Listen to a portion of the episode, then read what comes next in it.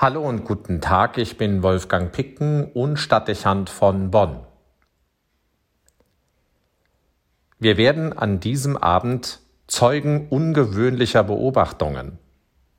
Der Evangelist Markus hat uns mit den Frauen ans Grab gehen lassen. Die drei betreten das geöffnete Grab und stellen fest, dass der Leichnam verschwunden ist. Unerwartet stehen sie einem weiß gewandeten Mann gegenüber. An den Worten des Fremden lässt sich ablesen, dass den Frauen der Schrecken im Gesicht gestanden haben muss. Um sie zu beruhigen, sagt er, erschreckt nicht. Dann erklärt er ihnen, dass der Gekreuzigte auferstanden ist und sich deshalb nicht mehr hier befindet. Er trägt den Frauen auf, zu den Jüngern zurückzukehren, um ihnen von seiner Botschaft im leeren Grab zu berichten. Es ist anzunehmen, dass nach dieser Begegnung die Verwirrung perfekt war. Die Frauen werden kaum verstanden haben, was ihnen der sonderbare Bote übermittelt hatte. Wie sollten sie auch wissen, was das zu bedeuten hatte? Er ist auferstanden. Ich befürchte, dass sie von Panik erfasst den Heimweg angetreten sind und wenig bis keinen Anlass zur Freude gesehen haben. Die Armen. Erst der Schmerz über den tragischen Tod und jetzt diese unglaubliche Aufregung. Was Markus hier vom Ostermorgen überliefert, kann man nicht wirklich als österliche Stimmung bezeichnen. Da stehen mehr Fragen als Antworten im Raum. Der Tod, die bedrängende Krise, die lähmenden Schuldgefühle. Von einem Halleluja ist keine Spur. Auch wenn wir, anders als die Frauen damals schon oft von der Auferstehung gehört haben, es könnte uns in diesem Ostertagen ähnlich gehen. Gerade in schwierigen Zeiten, in denen wir uns wie die Frauen am Grab von Gefahr und Angst umgeben wissen und unsicher fühlen, Corona-Krise, Missbrauchsskandal, persönliche Probleme, ist es nicht einfach, in diese österliche Stimmung zu finden und die Freude dieses Festes zu fühlen. Es könnte einem leicht das Halleluja im Hals stecken bleiben. Es braucht Erklärung und Deutung, damit wir verstehen und vor allem empfinden können, was es heißt, dass Christus auferstanden ist und welche Bedeutung es ganz konkret jetzt für unser eigenes Leben hat. Gestatten Sie mir, dass ich hier nun ansetze. Ostern bedeutet Auferstehen vom Tod. Die Konfrontation mit unserer menschlichen Vergänglichkeit wirkt zuweilen bedrückend. Die Zahl der geliebten Menschen, die wir verlieren, nimmt mit den Lebensjahren zu. Immer häufiger erleben wir den Tod in nächster Nähe. Hinzu kommt die Erfahrung der Pandemie, die uns alle brutal mit dem Sterben und dem Tod konfrontiert. Bald sind es 77.000, die im Zusammenhang mit Covid-19 allein in unserem Land gestorben sind. Jeder wird sich in den letzten Wochen und Monaten gelegentlich die Frage gestellt haben, ob er ebenso Opfer werden wird oder ob es nahe Freunde und Verwandte treffen könnte. Sicherlich mehr als zu allen anderen Zeiten nach dem Zweiten Weltkrieg fühlen wir uns unsicher und bedrängt, wie gelähmt. Allenthalben sitzt den Menschen die Angst im Nacken. Alles könnte ganz plötzlich aus und vorbei sein.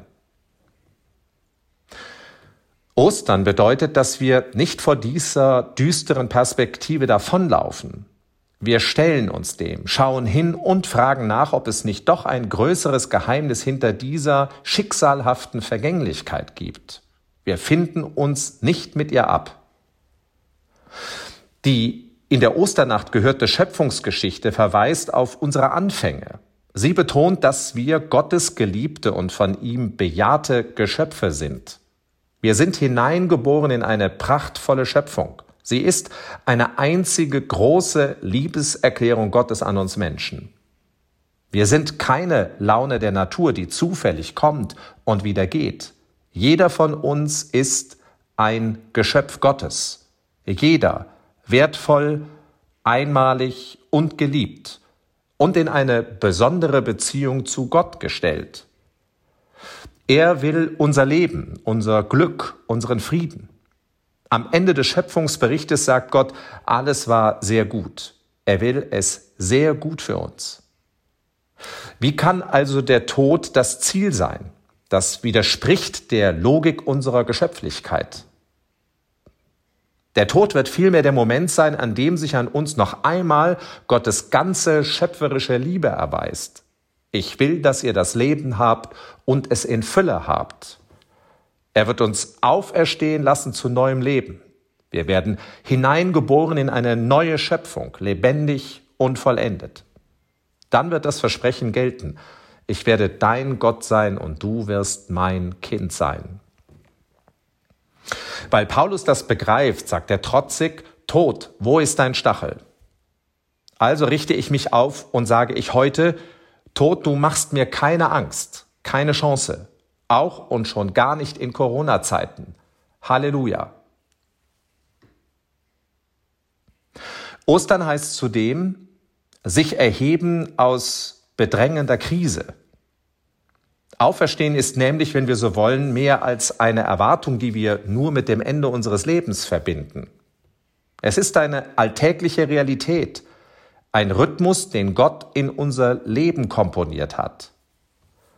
Jeden Abend legen wir uns zu Bett, um am nächsten Morgen aufzustehen. Immer wieder erleben wir Tiefpunkte und Schicksalsschläge und doch finden wir wieder auf die Beine. Wie viele solcher Auferstehungserfahrungen haben wir schon gemacht? Genügend eigentlich, um darauf zu vertrauen, dass es einen Gott gibt, der uns niemals untergehen lassen wird. Keine Krise ist tief genug, dass Gott sie uns nicht überwinden ließe. So haben wir in der Osternacht auch von dieser unglaublichen Wanderung des Volkes Israel durch das Rote Meer gehört. Sie lassen die Verschleppung und Knechtschaft hinter sich und entkommen den Nachstellungen des Pharaos.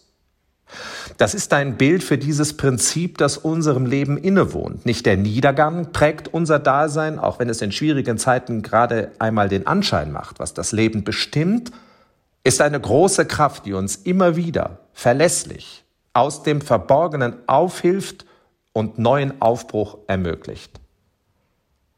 Niemand muss also Angst davor haben, dass er in einer Katastrophe versinken wird. Weder in einer persönlichen Not noch in einer Krise wie dieser Pandemie. So viel ist jetzt schon klar. Wir werden von dieser nervigen Corona-Krise auferstehen. Basta. Halleluja. Und ein drittes. Ostern bedeutet Auferstehen aus lähmenden Schuldgefühlen. Warum? Weil Gott uns auch dann nicht verlässt, wenn wir unser Unheil selbst verschuldet haben und uns unsere eigenen Fehler und unsere eigene Lieblosigkeit lähmen. Selbst wenn mein Herz kalt geworden ist, wenn es anderen wirken sollte, als ob ich einen Stein in meiner Brust hätte, wird sich Gott nicht von mir abwenden, sondern was leblos an mir ist, zusammenrücken, Bein an Bein. Er wird das Herz aus Stein aus meiner Brust nehmen und mir wieder ein Herz aus Fleisch schenken, wie wir es eben auch eindringlich in der Osternacht vom Propheten Ezechiel gehört haben. Das ist trotz aller Schuld die Erfahrung des Volkes Israel. Gott wendet sich nicht von dir ab. Er gibt dich niemals auf. Er wird nie zögern, dir neu Vertrauen zu schenken und stets neu mit dir beginnen. Das ist eine feste und verbindliche Zusage. Das gilt für den Einzelnen und im Übrigen auch für unsere Kirche. Wir dürfen auferstehen aus dem niederdrückenden Gefühl eigener Schuld und uns davon freimachen, auch aus dieser erbärmlichen Missbrauchskrise, weil Gott vergibt und will, dass wir leben, mit ganzem Herzen lieben und leben. Halleluja. Wolfgang Picken für den Podcast Spitzen aus Kirche und Politik.